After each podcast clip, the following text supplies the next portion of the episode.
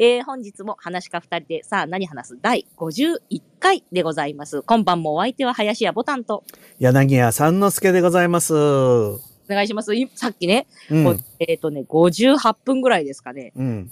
TBS ラジオの橋本プロデューサーがいちょっと数秒入室してましたね。あ、本当ですか。あの、うん。があの、サブカルでおなじみのうん、うん、うん。偵察ですかね。ハシピーが来て、うん。で、呆れ返ってすぐいなくなっちゃった。そんな暇じゃねえよっていうねあの、。まだ彼がそのディレクターをやってる時に私がレポーターをしてまして、うん。で、それで、あの、フォロー、まあ、し合ってるっていうかね。えー、TBS ラジオなんですか？そうです、そうです。えー、でもいいね。ラジオの人がこういうとこ覗いてくれるなんてね。そうですね、そうです。んうんまあだってここも一時期よりは随分下火になり、そうそうそう一時。期はね、去年の2月、ちょうどだから1年前ぐらいですよね。素晴らしいです。うん年も続けててね。うん、キラ星のごとくなんか盛り上がりましたけそど。今はあまりね。まあでも落ち着いてていいと思いますよ。落ち着いてていいですよね。うんあと、なんかあの、なんていうんですか、おじさんがやり始めたらオワコンだって言うけど、あんまりおじさんおじさんしてる人いないですよね。あのね、最初っからおじさんおばさんしかいないっていう噂もあるよね。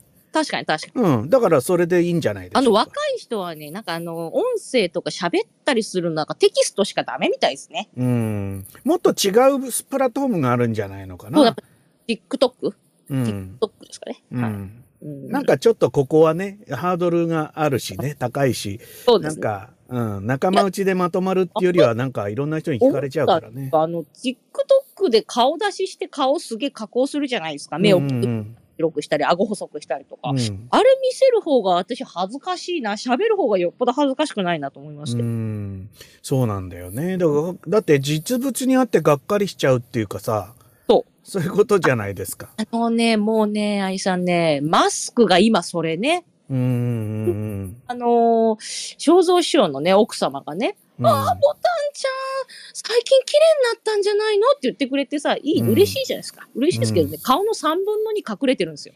うん。ね、3そう分隠した状態で綺麗になったわねって言ったら、やっぱ鼻から下ない方がいいっていうことだと思って。そうそう。僕はね、女の人のね、鼻と口が好きなんですよねあ。いいことを言いますね。うん目はまあ二つついててくれれば、まあうんまあだいいかなぐらいの感じです。重視の方。うん。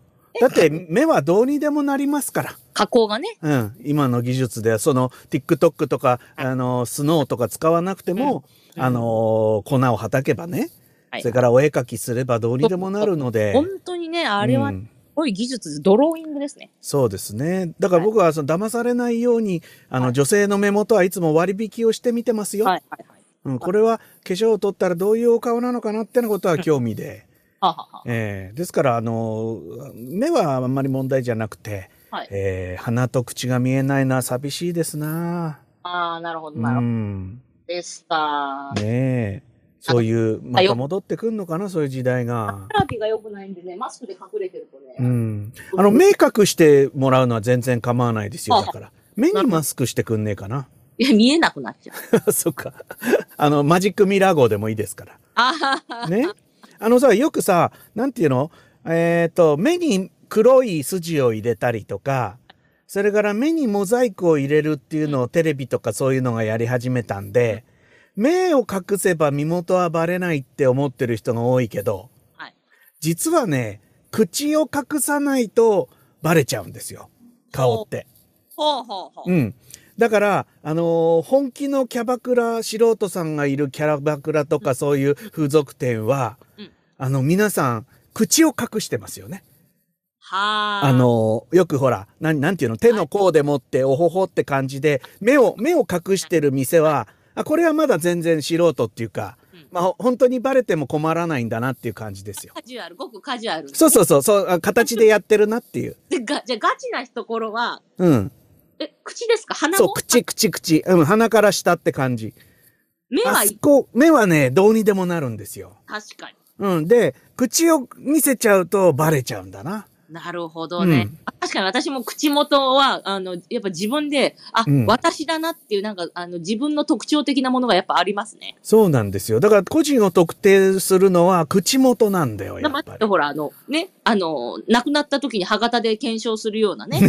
まあ、それは歯型だからね。まあ、後でも、うん歯型っていうか歯の形がやっぱ口につながってますうん、まあまあそうですよね。で、唇の形とか厚さとかね。あ前歯のね、2本がすごく大きいんですよ。前歯って。うん。ビーバーみたいになってるそうそう。遺伝なんですけど。うんうんそういうのとかもやっぱ顔に出るんで、うんでもし遺伝遺伝はどっちの遺伝ですか？母ですね。母。というわけで皆さんお待たせいたしました。今週のひでこさんのコーナーでございます。ちょっとじゃあ乾杯の前なんで、あの、手短にします、あ、そうか、乾杯。先に乾杯しようじゃあ、ひでこちゃんに。ひでこちゃんに乾杯。はい。はい。はい僕今ね、ちょっとそういうわけで手元に飲み物がないんですが、ね、じゃあ、えーだいぶ気こしめしております。あ、じゃあもうお召し上がり。出来上がっております今日。はね、あの、あオーソドックスにハイネケンの缶ビールですのでね。いいですな。私は日本酒から何からおわすごい一通りいただいておりますよ。じゃあ、あの、皆さんもおお手元にね、アルコールの方はアルコール、ノンアルコールの方はノンアルコールをはいお持ちになって、今日も高々に、えーグご紹ビグビと。それでは参ります。はい。おいおい飲むものがないおいああ。ああ。エアで。これ飲む、もう飲むものがないと、この数秒の間が持たないんだね、そう、結構、ね。ほんとそう。そうですよ。ええもうだから、うん。唾しか飲めないもんだって。うん、うん。うんうんいいね、ハイネケンなんざ。さっぱりしてね。はい。さっぱりしてね。軽くていいよね、あれもは。い、じゃあ、あの、うん今日のひでこね、さっぱり。はい。今日のひでこはですね、うん。まあ、き今週のひでこですね。うんあの、なんと、大事にしていたう、ん。ガスの、あのお釜が壊れました。あの写真、ガスのお釜。あの写真に写っていたガスで。はいはい。給湯器。えーとですね、お釜はね、あれですよ、ご飯を炊く、なんですか、炊飯器。ああ、あ、ガス釜ね。炊飯器、はいはい。ご飯を炊くときでね。はいはいはい。ガス釜、もう炊飯器が壊れまして、ガスでやる。で、やはり、あの、母は、あの、あれで炊いた方が電気での、うんあジャーで炊くのより、あ断然に美味しいと、基本、あの、ご飯を炊くときはもうガスの、あれを使う、炊飯器を使ってた。うんうんうん17年使って壊れたと。うん。うん。まあ、壊れたというより、なんかゴムパッキンのパッキンが切れたので、うんだから別に当人はそのパッキンだけ変えればいけると思って、うんえーガス屋さんに電話をしたんですね。うんまあ、こここういう風だからっつって言ったら、もうこの方のものもないから、買い替えるしかありませんってうん。言われたと。で、それで、その、あの、買う人が少ないんですかね、やっぱりこのご時世。ガスのやつを。うん。で、ガスはね、いいんだけど、なかなかその良さが若い人には受受け継がれてないんではないでしょうかね。で、それで、あの、届くのが10日後ぐらいだと。入荷するの。うん。うん、で、それで、それまでご飯を、あの、普通の、まあ、お鍋っていうか土鍋じゃなくて、鍋で炊く。はいはいはい。市場、市場手段ですで、は普通はね、まず、うそうなったら、まずググるじゃないですか。うん。ガス、かな鍋、えー炊飯とか。うん。炊き方とかね。彼女は、その、スマートフォンとか持ってませんし、インターネットができないので、うん。勘でやった。うん。で、まあ、長年の勘っていうのがあるのかな？で、それでやって13分、なんか、なか忘れて適当にやって、まあちょっとやや初回っぽかったけど、まあまあでもうまく炊けたと。うんで、。それで、まあちょ微調整してるって言ったんですよ。ひでこすげえなって思ったんです。私はうん。いいね。さすがだねやっぱりね、長年使っている台所でもありますし、うん。なんかこう勘でいける部分があるんでしょうな。そう、私だったらとてもね、もうなんかどこから始めていいか、鍋でご飯炊けって言われたらもう何、どこで始め、どこから始めていいかもわかんない。うんまずはキャンプをね、まテントを張るとこからやらなきゃいけないから。そう。で、もう、ちょっと忘れちゃったんで、今のうちに検索しておこうと思います。うん。私はね、はい私は実はね、鍋でね、炊いたっていうのはね、はいはい。ありますけど、あのー、3年ちょい前ぐらいですか？あのー北海道の大地震がありましたよね。あ、あの話ですね。そうそう。あの時私は函館におりまして、えーはい電気が全部止まってしまったので、鍋でご飯を炊きましたはいな。うん。うん。その時はやっぱりくぐりました。うん。ね、普通そうでしょ？はい。で、フライパンでご飯を炊く方法っていうのが出てきまして。確かその方が早そうだ。うん。いや、早かったよ。十何分で炊けましたえよ。えうん。あ、でもやっぱ母に教えようかな。フライパンでも炊けるよって。うん。で、結局さ、ご飯ってさ、あのー火をつけてる時間より、うんその蒸らしたりとか吸水させてる時間の方が長いんだよね。ああ。うん。だから炊き方っていう意味では、そんなに炊いてるっていう時間は少ないんですよ。火加減とかさ。ええそういうのは。だからえー、もうほんのちょっとなの。火なんてついてんの15分もないぐらいなんだから。ええうん。だから大丈夫よ。そんな、うん。ずっと付きっきりじゃなくてもいいし。えー結構びっくりしました。うん。ただね、タイマーがないときついよね。はあ。なんていうの、見た目で、そろそろ火を止めてもいいかなとかは、ちょっと、やっぱり経験がないからわかんないですよね。いや、今日も勉強になりますな。うん。だゆで卵と一緒ですよ。ゆで卵ってさ、勘では無理じゃん。無理です。だって時間計んなきゃさ、はい見た目でわかんないんだから。わかんないです。それと同じで、だいたいこのぐらいかなっていう時間でやった方がよく炊けますね。なるほど。うん。うん。いやいや、でもね、意外と美味しいんだ。なんかあの、ー。お釜で炊けるご飯とも一味違ってね。そして、どうやったって炊きたてを食べることになるでしょ？はい。ねふせっかくフライパンとか鍋で炊いたのにその後半日ほっとくってそういうことはないだよ、ないんだよね。はいはい。だからやっぱ炊きたてってことになるんで、美味しいは美味しいですね。どうやっても。ああ。焦がしたりしない限りはね。まあ、だってあの、テフロン加工ですか？そうそうそいや、あんま焦げつかないじゃん。う。うん。でもテフロン加工だって、それはお焦げはできると思うよ。あのはあくっつかないっていうだけじゃん。ああ。焦げはするよね。あうん。あ。だってほら、うあれじゃん、テフロンで餃子焼いたって焦げはできるじゃん。うん、くっつかないだけだから。ああ。うん。だからまあまあ焦げ、やっぱりやりすぎると焦げちゃうんだけど、でもわざとお焦げを作るぐらいの余裕ができてくるといいですよね。う。うんんそれ何人できるようになったんですか？いやいや、何回かやってればできますよ。ううん、ん。だってそれはほら、時間を塩梅するだけだかうん、うん、うんら。うん、ちょっと長めにじゃあやっとこうかとかさ。うん。あと火加減ちょっと強くしとこうかうん、うん、うん。面白いですよ、あれも、なかなかね。いやー、ちょっっとやってみようか。あの、なんて言うんですか？今ね、うん、あれじゃないですか。皆さんご存知のあれでしょ？今、あの、全国的に。何？今。あれって。よ。みんながもう話題にもしたくないあの件うんです。。何のけ、うん。もう、何のね？知らないですけど、うん。みんながうん全国的に迷惑してるあの件ですよ。ね、だから家にいなきゃいけないじゃないですか。うん、おみ、おみなんとかさんとか、えーそうそうそうそう。うん、おみねしげるうん株みたいなやつですね。そうそう、ええおみ、おみ、おみさん株みたいな。うん。全あ、5万人だ。ね、ほん今日5万人いたの？はい、初めて5あ万人。らー。俺さ、思ったんだけど、ちょっと話それちゃうんだけどさ、5万人なんて患者さんができたらさ、はい。なよくほら手が回らないとか医療が疲弊するとかさ、なんとかって言うじゃない。はい。俺思、思うんだけどさ、例えばよ、あの、その5万人の人に一本電話をかけて、うんお大事にって言うとするじゃないですか。で、それさ、5万人にお大事にっていうのにどのぐらい手間がかかるんだろうなと思ってさ。ただそれだけでもよ。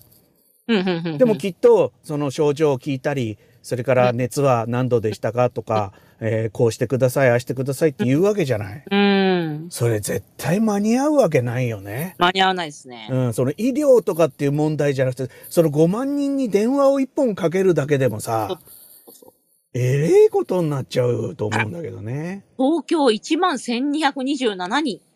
うん。あ、1万人いっちゃったか。行きましたね、1う万。ん。あららららららうら。いん。や、ね、は、あ、この間は、え、昨日8000人 ?9000 人 ?9000 人ね、まあ、早いですね。うん。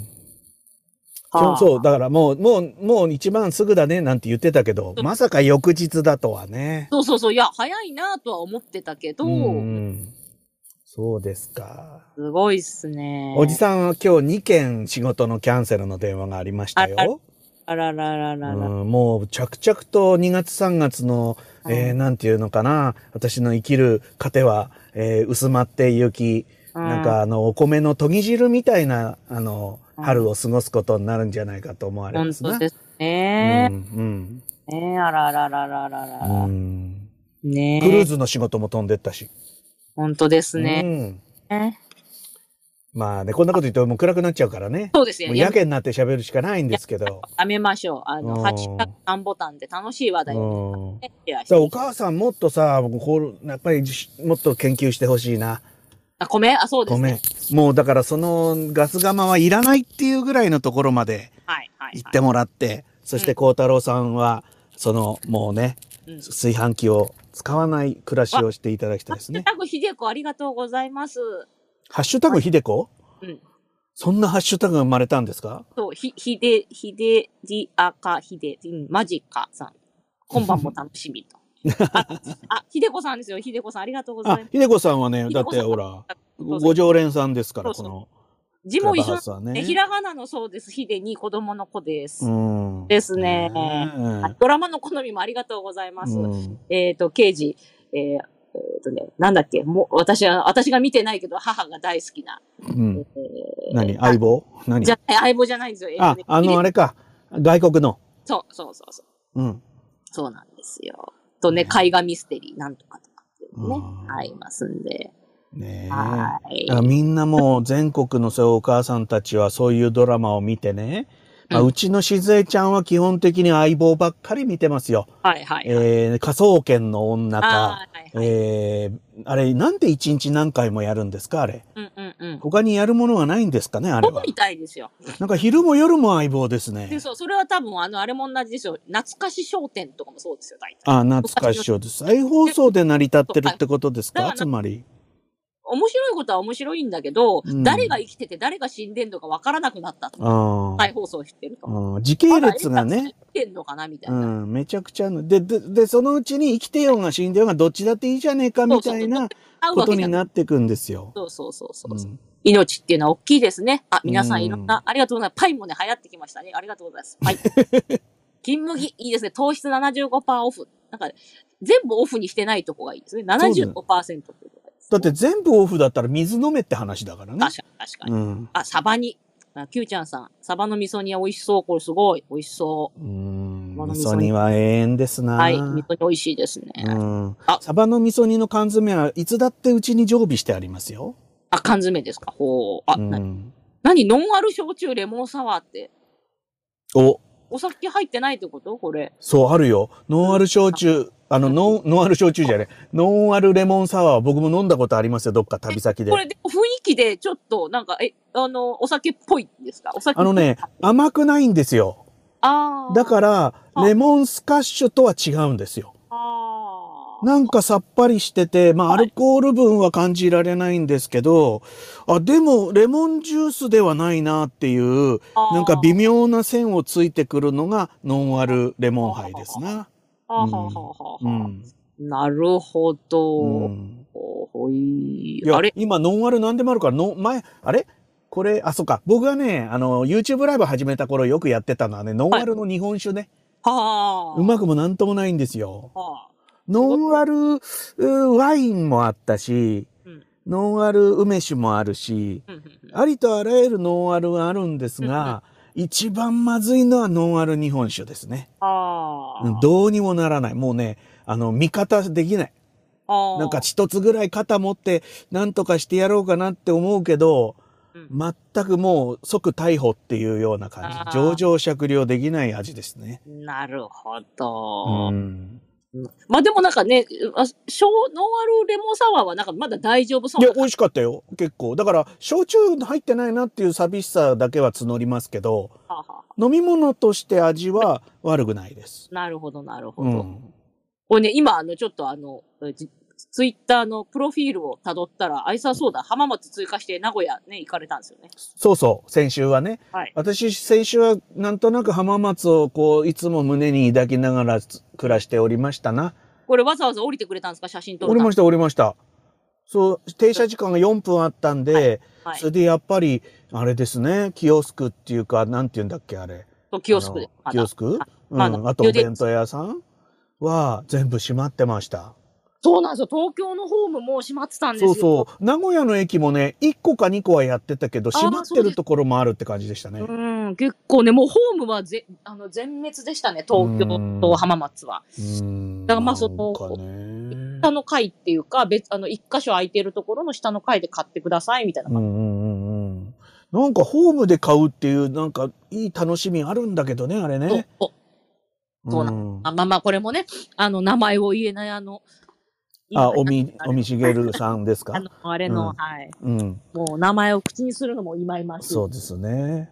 だそう、だからね、でも買えないかなと思って一応降りたんですよ。それでちょっと駆け出してみたのは、あの、あれ6号車付近なんですよね。そうです売店中のは。そうなんです。うん、それ私11号車に乗ってたものが結構な距離走らせてもらいましたよ。はい。はい。まあ息が上がって血圧が上がってはい。脈拍が上がるぐらいのまあ駆け出し用ですよ。ですかまた、あの、兄さんのアップルウォッチに記録されてるんですか？そうそうそう。あの、心拍数の警告が出ましたから。大丈夫ですか？ってい うね。時計に心配されましそう、た。心拍異常だと思われちゃってね。はいそうですそね。れで行ったけど、やっぱりやってなくて、まあか、なんか切ない紙切れ一枚がね、シャッターに貼ってありの。うん。でもまあ、浜松に来たって証拠を俺はどうしても、あの、はいボタンさんにしてほしかったし、これ写真一枚残すしかねえなと思って、あの、ツイッターの方には上げてありますけど、記念写真。私、記念写真ってめったに撮らないんですよ。そうですね。うん。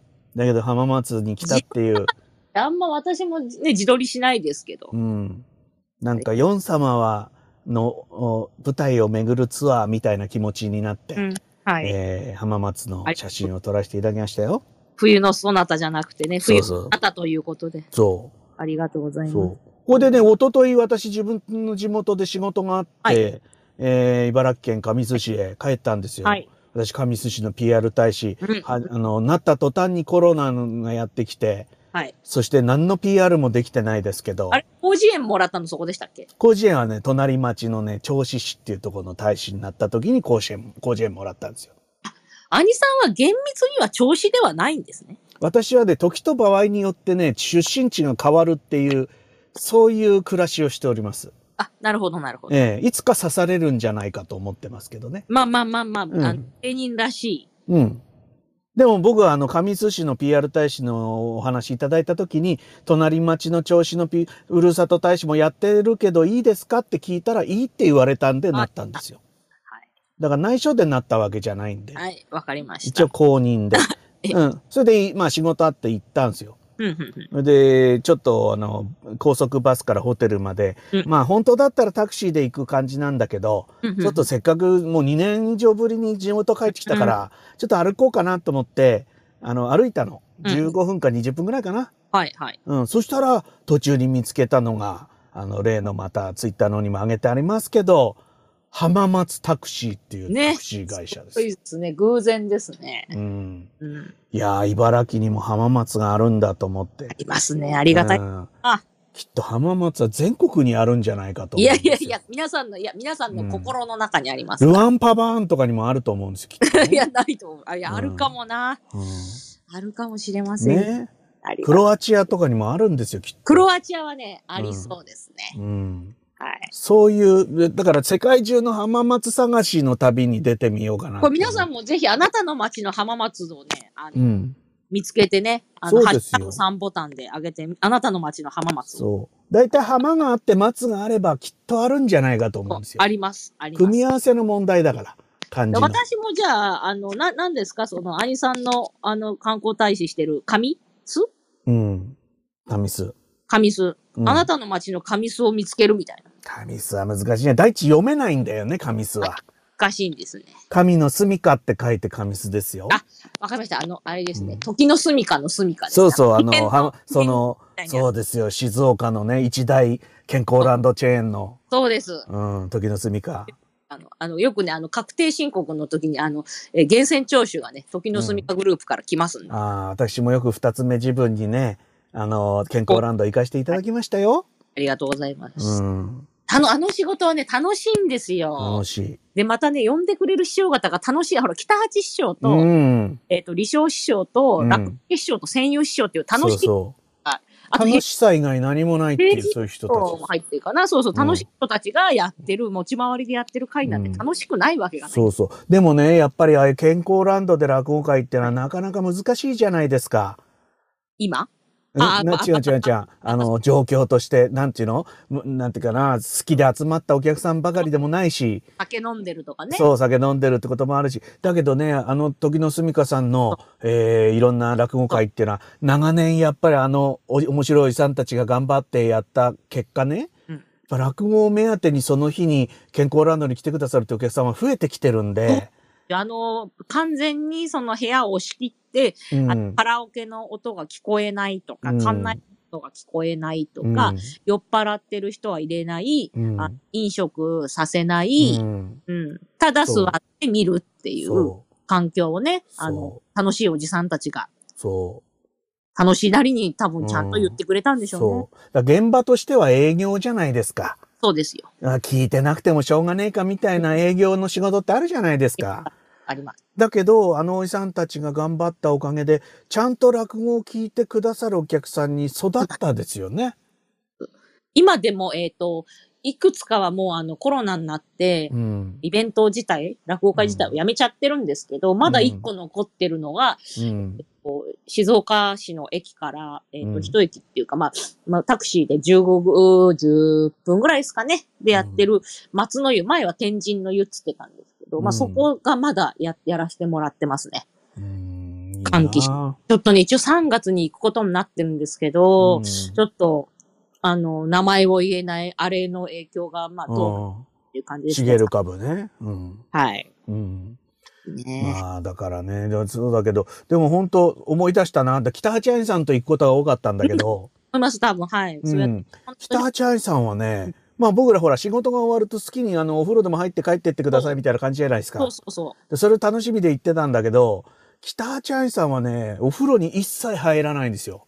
ほうほうほう。で、何をするかっていうと、うんマッサージチェアに座るんですよ。へえ。これでね、何時間でもマッサージチェアにいるそれあの、怒られるやつですね。あの、あんまりやると体に良くないんで。そうそうそう。だけどわかんないけどさ、ずーっとマッサージしてんだよね。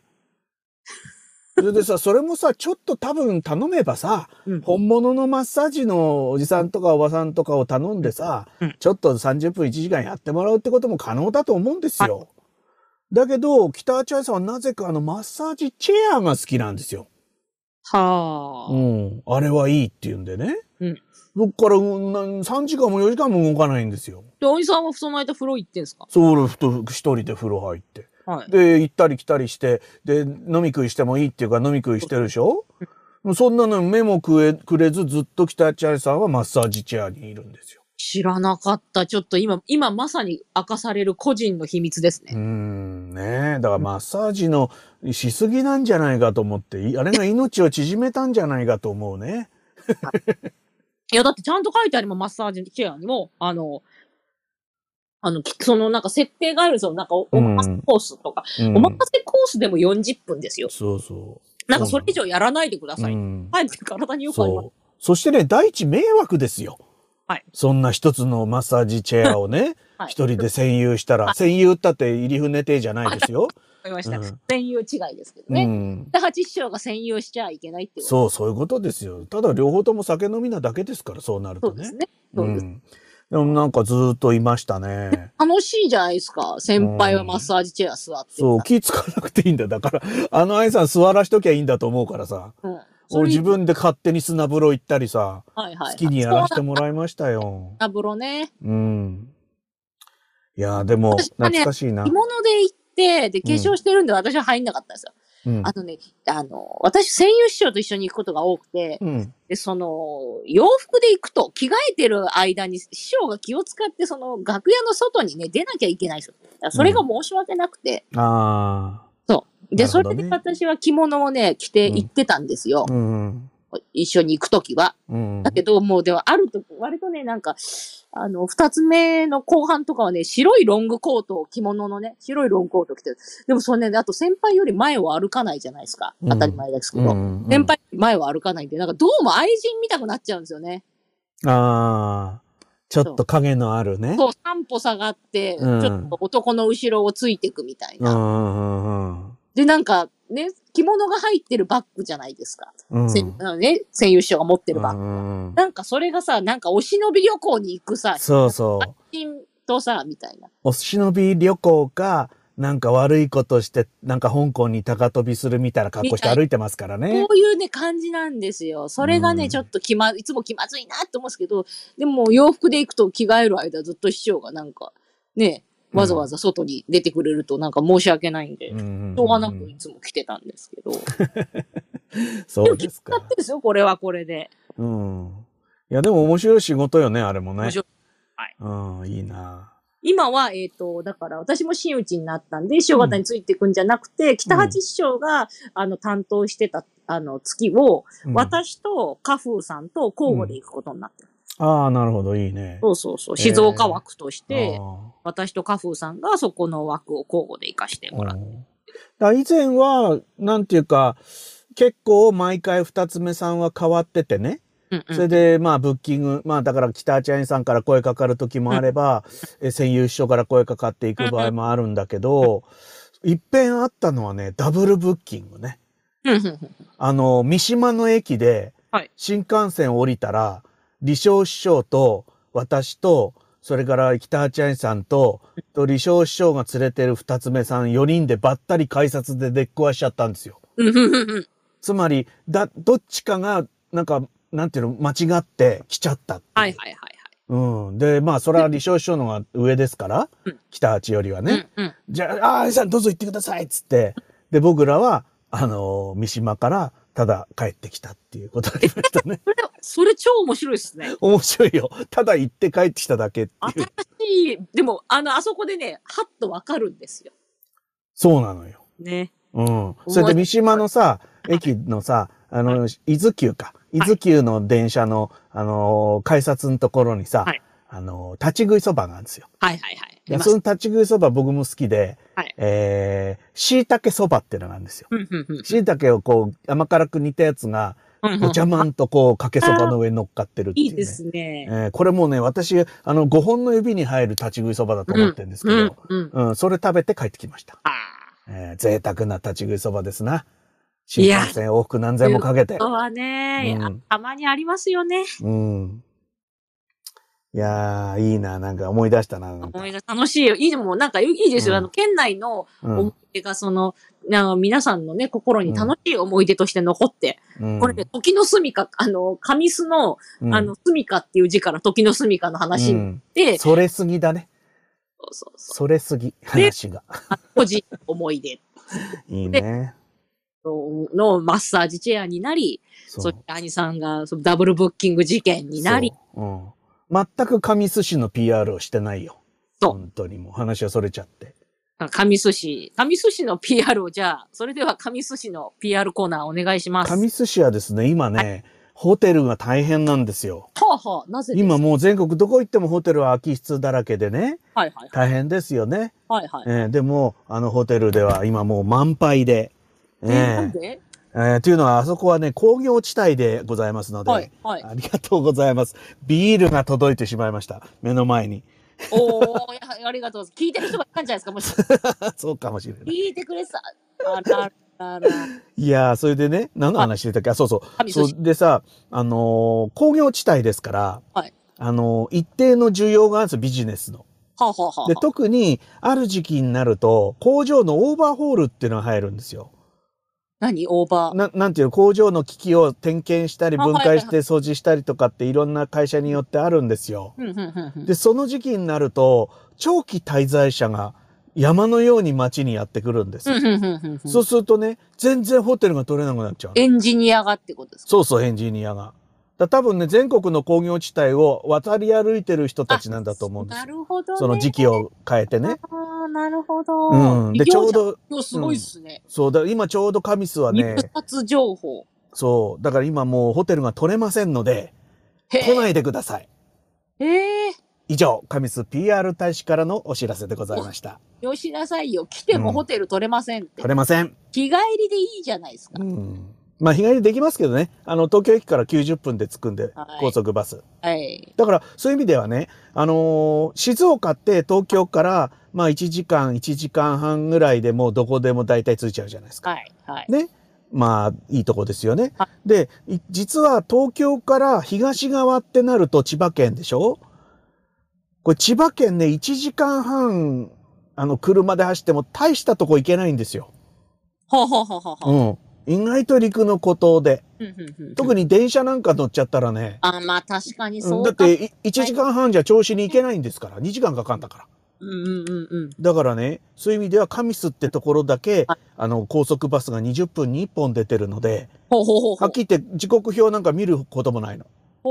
売り、乗り場、東京駅の乗り場に、適当な時間に行けば、まあ10分かそこらで、はいだいたい、あのーバスがやってきて行けるので、うんうんうんだから日本で一番頻度の高い、あのー高速バスって言われているんですよ。へえ、すごい。うんなんか高速バスって結構そのなんか、ちょっと逃したら大変みたいな。そう、日に何便とかそうでしょ？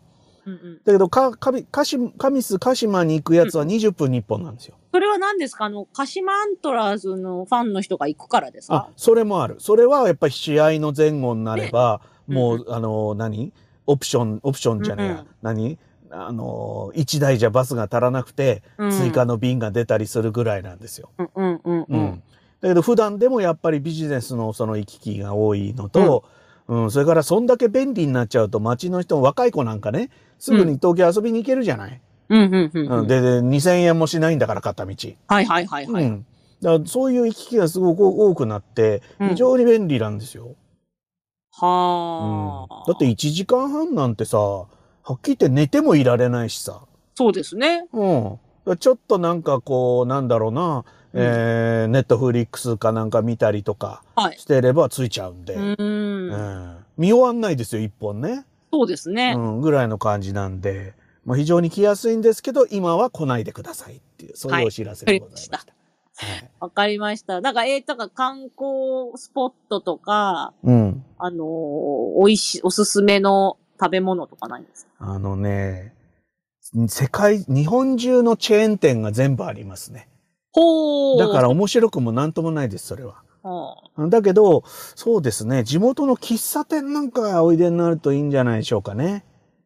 喫茶店。なんか個人経営の喫茶店みたいなところが食べ物が充実してるんああ、ですなるほど、なるほど、なるほど。よ。定。食とか、はいはいはい。なんか生姜焼き定食みたいなのがあったりして、実に美味しく出来上がってますんで。ええあとね、そう、俺がね、この間泊まったホテルがね、結はい局こういう時期だから会食もできないっていうんで、うん。落語終わってね、お弁当もらって帰ってきたんですよ。はいはいはい。で、そのお弁当がそのホテルの、あの、和食屋さんのお弁当だったんですけど、うん。すげえ豪華だったんです。うんで、パカッて開けたら、お稲荷さんが3つ入ってて、あとはおかずがいっぱい入ってて、うん。うわあ、これ酒も飲めるし、いい弁当だなと思ってうん食べ始めたらですね、うんあのーお稲荷さんがなんかね、はい紅生姜の味がするんですよ。ほう、珍しい。あのーでもね、スケロクの弁当に紅生姜が添えてあるなんてのはよくあるじゃないですか。はい。だからお稲荷さんと、あのー紅生姜って相性は悪くはないんですよ。だけど、なんかどっからともなく紅生姜の味がするんですで、見え見見当たらないわけ、紅生姜が。あれって、一緒の箱に入ってるやつは匂いぐらいはしますからね。うんだけど、探したけどないんですよ。おかしいなと思ってね、捜索をしてみました。捜索を、はい。そしたら、はい。あのーその、お稲荷さんの中にですね、おまんま入ってますよね。はい。おまんまの中に、そのね、まあそうですね、大きさにすると0.2ミリとかの大きさの、細かく刻んだ、うんあのー紅生姜が混ぜ込んであったんですよ。それもね、いっぱい混ぜたらはっきり言って紅生姜になっちゃいますよ。うん。そうでしょ？ご飯に紅生姜混ぜたら。はいはい。ご飯に負けるじゃないですか。うんうんうん。だからほんの少しだけ入ってんですよ。でもなんか美味しそうですね。そう、めっちゃくちゃ美味しいの。初めてだよ、そんな、あの、目に見えないぐらい細かく刻んである紅生姜。うん。うん。ただね、なんかね、明太子のプチプチあんじゃないですか。うん。プチプチを一個ずつ全部バラバラにして、うん。なんか耳かき一杯分ぐらい入ってる感じ。ほう。あの、お稲荷さんの全体の中に耳かき一杯入ってるか入ってないかぐらいの量なんですよ。ほうほうほうほう。でそれがね、すっごいバランスがいいわけ。いや、なんか、ちょっと美味し、食べたくなりますね。これさ、誰か、つかこれ、もう真似できるのかわかんないけどさ、これあ真似した方がいいよね。真似した方がいいっす。うん。うん。これ、どうやってやるんだろうなんかおろすのかなあ包丁でこの大きさにはならないよなとかね。もわかんないっす。あーでもフードミキサーとかっていう感、まあそうかな。でもほんとね、ち、ほんのちょっとだけなんですよ、混ぜ方が。うん。だから本当に創作に苦労したんだけど、うんあ、こういうことかって分かった時ね、やるじゃん、神栖って思ったんですよ。なあ、確かその、な、あの、もっと押した方がいいですうよ。ん。食い物ってね、その土地のね、実力をすごい表すと思うんです。うん僕らってほら、いろんなとこでお弁当食べんじゃないですか。うんそうするとね、開けた途端に揚げ物とね、はいはい。なんかもう抹茶色、抹茶色な弁当出てきてね、あとピンク色の変な、あの、大根の変なお漬物しか入ってないみたいなのがよくあるんじゃないですか。ありますね。うん、せっかくこんな遠くまで来たのになんかこんなもん食わされるのかとかってのあるでしょ？だけど時々すごいそういうお弁当にね、うんうわー忘れらんねえみたいなものがあったりするでしょ？うんありますね。ここのこれは美味しかったとかうね。ん。だそれはね、ちょっとこの間たまたまね、うんあのーちょっと見つけてね、うんちょっとびっくりしました。うん。うん。ぜひね、美味しそう。ね、また行って食べられるのかわかりませんけど、うん。あの、アトンパレスホテルっていうホテルがありまして、上うん市にそこの、えー料理屋さん、あの、和食の料理屋さんが、うんまあ今苦し紛れに出しているお弁当ですよ、つまり。いや、苦し紛れに出してるのに美味しいっていいじゃん。そうそう。だってしょうがないじゃん。会食できないから、そういう会合なんかもお弁当を出す、出してもそこで食べちゃいけないわけですよ。うんうんうんもうお持ち帰り用に仕方なく、でもこれやらないともう商売にならないし、うんうんえーもう立ち行かないんでって言って出してる弁当じゃないですか、はっきり言って。うん、そうそうそうそう。で、それにね、そんなに力入れてね、その紅生姜を、あの、なんていうのかな、ま、うん交え合わせるっていうか、なんていうのこの潜ませるっていうか。多分、そのなんか、なんか、あの、地域の料理っていうよりは、そのうん担当の人が、うんああ、そういや、うちのおばあちゃんやってたな、あれ美味しかったからな、まあちょっと入れてみっか、みたいな、そういう結構軽い気持ちでね、もしかしたら入れてんじゃないですか？うん。ね、それにしてもさ、大発明だと思います。大発明、大発明。うん。うん。大発明だとう思う。ん。うん。びっくりしちゃってさ。うん。美味しそれはね、とですね。ぜひあのーはいボタンさんもあの、どこまで細かくできるかわかりませんけど、紅生姜を、が好きなんでう、ん。うん。これ以上細かくならないってぐらいまで細かくするのがうん、ポイントですので。なるほど。ええまあこれ聞いてる方もお料理好きなね、方いらっしゃると思うんですよ。うんうん。ね、田中代さんとかきっと好きなんだと思うんですよ。はいはいはいそうですね。Q ちゃんだって美味しそうなサバ食べてんじゃないですか。そうですね。サバ、サバの味噌煮にサバのし、しめサバ食べてるってなかなかサバ祭りですね。かなりサバ好きです。私もかなりサバ好きですけどうね。ん、いいな、いいですね。そういうね、お料理好きな方ぜひね、紅生姜。俺、紅生姜ってバカにできないと思うんだよね。本当ですね。で、しかもちょっと体にもいいですね。生姜だからね。うん。うんで、俺、あの、ほら、なんだっけ、えー、田中代さんじゃないけど、あのー串カツ田中ってとこあるんじゃないですか。うん、ありますね。あの、チェーンの、大阪の、あの、なんか立ち飲みみたいなとこ。うんうん。あそこで僕好きなんです。実は。はいだけどあそ、あそこはどうして好きかっていうと、あの、大阪風のあの、紅生姜の串カツが、串カツって言うんだっけあれ？串揚げ、串揚げか。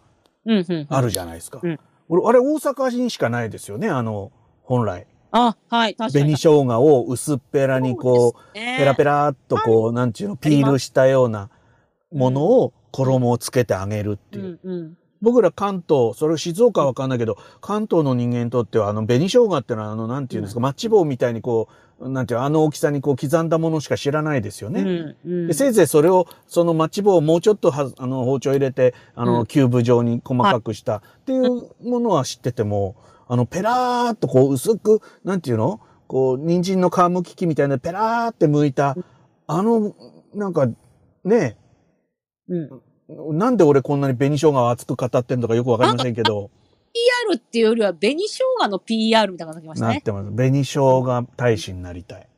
ね、そこですか。うん。そこですかう。んうん。なぜあれが紅なのかっていうね。赤くする意味はどこにあるんだとかね、ちょっと探求していきたい。何でと染めてるんですか？あれは食紅とか梅酢とかなんじゃないですか？梅酢か。梅酢か。うん。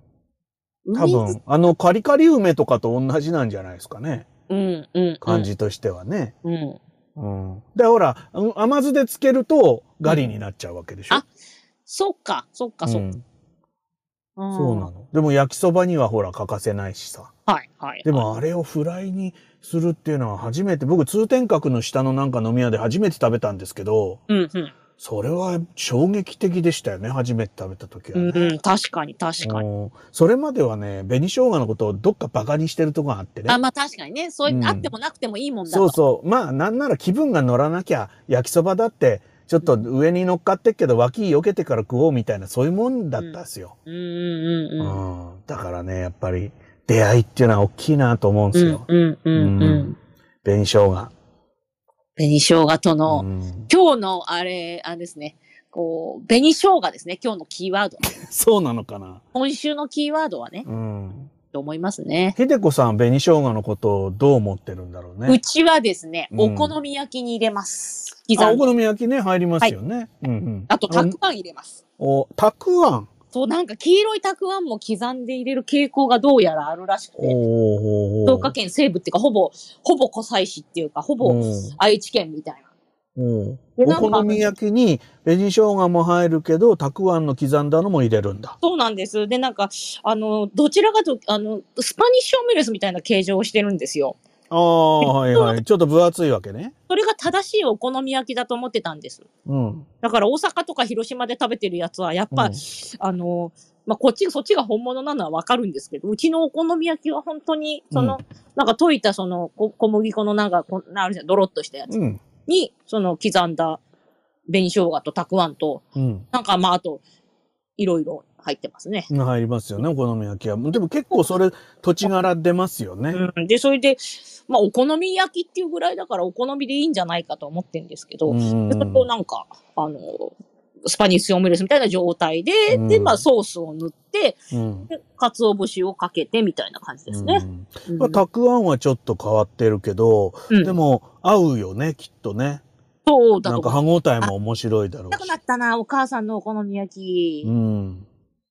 いいね、そういうの。なんかお母さんのお好み焼きを冷凍してこう送ってもらうっていうのがあるかな お好み焼きってさ、あの冷凍のお好み焼きもなかなか再現度高いよね。あのコンビニとかで売ってるさ。買ったことないです、あれ。ね、うまいんだよ。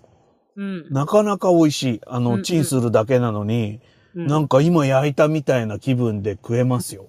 あれはね。あの、うん餃子と同じぐらい再現度が高い。うん。ちょっと買ってみようかしら。うん。うん。ぜひぜひ。そこに、そこにあれじゃないですか、たくあんをぶち込んで、うん。あのーね、なんとなくお母さん思い出してみるっていう。あんた送ってやひでこ風あんた送ってやるにって言われちゃう。やるに行って。うん。そうそうひでこちゃんの料理食べたくなってきたなそうそうでしょう。もう、あの、うん本当本格的なんでね。うん。機会があればぜひ、やだ、そんな大したことないにって言いますけどね。ええもうさ、コロナ禍でさ、仕事ないからさ、浜松行くかな、飯食いに。もう悔しいから。ぜひあの台所で。ねそうだよ。お父さんなんかどっか蹴飛ばしちゃってさ、どっか、あのじゃあお向父さんこう行けとか言ってさ。さんあの恥ずかしいんで、うん。一応テレビの部屋にいて、うん。で、時々見に来るっていうのが、あの、うん。正しい。なんかこう、うん。コップとか持って、お茶の、こう、おかわりを持ちに来た体で、うん。ちょっと様子を見に来る。うん。お父さん今日ちょっとあのピッピのおじさんとか遊び行っててとか言って。ピッピのおじさんとピッピのおじさんなんて名前知らないんだから。うん。だから今日はそういう機会だから知らないおじさんだけど 僕が来たっていうことでピッピのおじさんと仲良くなるまで帰ってきちゃダメよっつって で表蹴飛ばしてさん。出しちゃってさそれで僕はしっぽりとひでこひでこさんと あのお好み焼きをそうね。頂戴したいパな。パで焼いて、あでちなみに、あの、もし、ラーメン召し上がるんだったら、父が茹でますんで。あら茹でるだけ。あの父親のあの、ラーメンとそばを茹でるのはお父さんの仕事。うーんそれもいいね。はい。いやだからやっぱりさあの、はい泊まりだな。泊まり。いや、うち泊まるところはないんです。うん。いや、いいよ。近所にどこでも泊まりますから。はいピッピーのおじさんのとこ泊まればいいんでしょ？うん。ピピのおじさんがな家族がいるのかどうかもわからないわ。かんないよね。僕は少し暴きますよ、そこは。そうですか？何しろこれ毎週やってるんだから、えピッピのおじさんのことだって少しずつ明らかにしていかないとね、聞いてる皆さんがもう気になってしょうがないじゃないですか。ピッピのおじさん。うん。はいあの、こ先週聞いてない人のために言うと、ピッピのおじさんっていうのは、うんあうちの前を、あの、車で通過するときに、クラクションをピッピって鳴らすからピッピのおじさんって呼ばれてて、名前もどこに住んでるかもわかんない。そう。得体が知れないけど、ピッピピッピするおじさんがいるんですよね、浜松にね。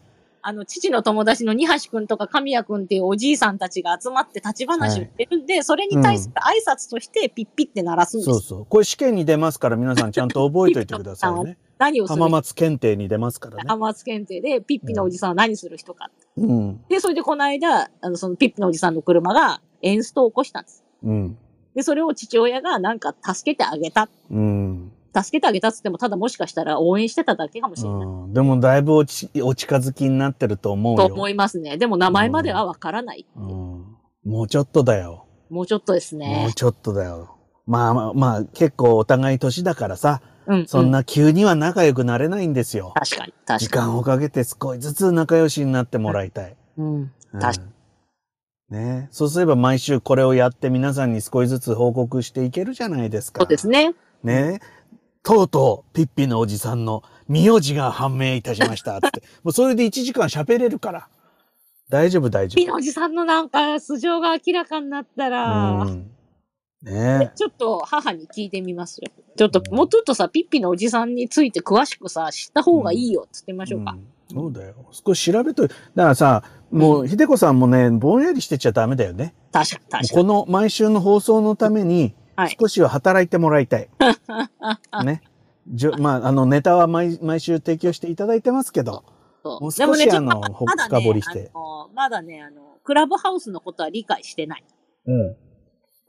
大丈夫。それは理解してもらわなくても大丈夫ですよ。そうですか？うん。はいだってすごい正確にしてたら嫌でしょうで。まあまあそして。なんか、なんか、あ、なんだっけ、えークラブハウスのアプリ入れただにとか言われたら嫌でしょ、だって。いや、まあ、クラブハウス、まあ、スマホじゃないんで大丈夫ですけどね。うん。はい。ねうんやっぱりそう、ちょっとその、その距離感は大事なんだと思うんですよ。はいなるほどゲストですからね。はいはいはい。レギュラーになっちゃうと、ちょっとそれは、うんうん、そうです、せさびあの、なんか恥ずかしいんで、私も好きなこと言えなくなっちゃうんで。うんうんねうん。そうっすか。いや、でもなんかね、これをやってるおかげでね、はい。なんだろう、あの、家族とかね、はい。母親とかね、うん。そういうものを少し意識するようになりましたな。確かに、あまりにも、あの、私が家族の話ばっかりしますかうらね。ん、そうなんですよ。俺は親不幸このもんだなってあの、しますから。うん、この51回ですか。この配信を通じて私は少しだけ親孝行したい気持ちになっていますよ。だと思いますうね。ん。はい。まあ、この間も帰ったけど、一言も言わないで帰ってきちゃいましたけどね。うん。もう少しね、うん。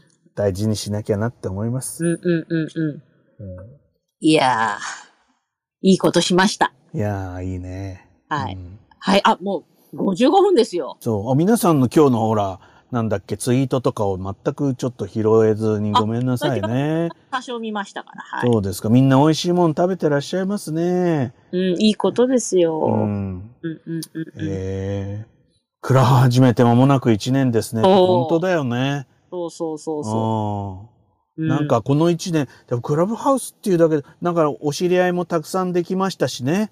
そうですね。うん、前から知ってる人も随分いるんだけど、クラブハウスで知り合ったっていう人もいっぱいいるんでね。うん、うん、うん。いい大人がなかなかそういう出会いがないじゃないですか。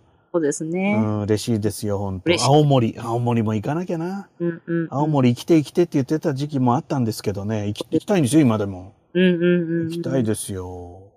う。うんんいやいやいや。じゃあ、じちょっと次回を決めましょう。あ、そうか、次回ね。はいははいい。えーっと、次回は、ちょっと待って、予定表出すからね。はい、はい。あ、もう1月も終わっちゃうんだね。あ、私はね、27日までね、はい、はい。あの、九州にいる予定なんです。どうなるかね、九州もね。月、火、水、木といないので、金曜日、土曜日、日曜日は空いております。はい。ちょっと私が29日の夜がダメなの。28?28? あ金曜日。はい。はい。ちょっとね、今ね、私ね、彫刻刀を出せる環境にないもんですからね、心に刻んでください。うん、人んちを傷つけちゃいけないからね。28日でよ、よよがすか？いいよ。皆さんはご自宅であればどんどん柱に刻んでくださいね。彫刻刀でね。8時ボタン3と。えー、ボタン3。?28 日とうん。いうことでね。うんはいもう1月も終わるね。ありますね。うん、早いもんですな。はいはい。書きました。はい。皆さんもね、石に刻んで、また来週お目にかかりましょう。はいまだ時間前だよ、でも。終わる感じになってるけど。あのね、刑事モース見ててね、残りあと10分っていうところでね、時間になっちゃったんでね、うん。気になってしょうがないんですよ。あ、この続きが？そうそうそうそあ、う。なるほどね。そうしないとお母さんと話が合わなくなっちゃうね、いいえ、私が言った方がね、先行してますね。あ、そうなの。刑事モースに関しては私の方が先行してます。僕はね、今ね、あのーなんだっけ、えー、ネットフリックスで、はい。新聞記者っていうのを見始めまして。あー、なんか面白そうですね。うん、なかなかいいですね。はい。何がいいってね、うんそうだな、まあ、あのーなんだっけ、米倉涼子さんっていう人は出てますよ。あそれこそうちの母親は1日5時間ぐらい見てるような女優さんでしょう、きっと。そうですね、何度もうん。ね。で、私も見ましたけど、あんまり別になっていう感じでしたけど、うん。なかなかあの作品では良い感じになっているのではないかなって、やっぱりだから、あの、見せ方ってありますよね。うんあの俳優さんもね。そうですねう。ん。それからね、わざとらしい芝居がないです。あの、セリフをすごい削ってるんで、はい。説明台詞とか、その、なんか電話越しにね、はい。何？何ですって？みたいな昭和の芝居がないんですよ。うん、うん、うん。うん、すごくね、自然っていうか、あの、黙って電話を聞いて、うん。大変だっつって飛び出していくみたいな芝居があったりして。うんうんうん。普通言う、説明するでしょ、そういう時って。はい、はい、はい。何？誰々が死んだ？とかって、はい。そういうわざとらしいやつあるんじゃない、うん。そういうのはね、地上波じゃないんでね、ないんですよう。なるほどうねん。でそういうのが、やっぱりネットフリックスってすごいなって思うの。うん、うんうん。お金もかかってるなとは思うけど、うんその、お芝居のやり方っていうのが、うん、やっぱりちょっと違うなって思ったりして。まああ、それはあの新聞記事だけ、あ、新聞記事じゃない、それは落語だ。新聞記者うんだけの話ではないと思うんですけど、やっぱりお芝居も変わっていくんだろうなってちょっと思ってますね。ネットフリックスを見ながらね。う。うんん。映像の、まあ映画、映画って言えば映画なんだけど、うん。なんていうの、ネットフリックスって新たな、まあ演劇ですよね。なるほど。うん、と思ったりなんかしております。はい。はい。ちょうど9時だね。あ、すごい、ぴったり。は いはい。うございます。いかがでしたでしょうか。で、こちらはですね、もうあの、ポッドキャストでも流れますし、えーこの、まあ、クラブハウスのリプレイが、まあ、この後ほどなくすると公開になって、これは何日か公開した後消しちゃいますけど、はい、はい。えーいろいろなんかみ聞く方法がありますんで、あはいの。頭聞き逃した、まあ聞き逃しても別に後でもう一回聞かなきゃいけないっていうようなことは喋ってないけど、はいぜひよかったらまた聞いてみてください。そうですね。はい。はい。ということですな。はいはい、9時になりました。それでは次回、えーはい。えーまたね、来週お目にかかりましょう。金曜日。はい。はい。どうもありがとうございました過。ごしください。みんな元気でね、はい頼むよ。ね、もう、キープセーフでお願いしまはーい。どうも良い夜をお過ごしください。はい、ありがとうございました。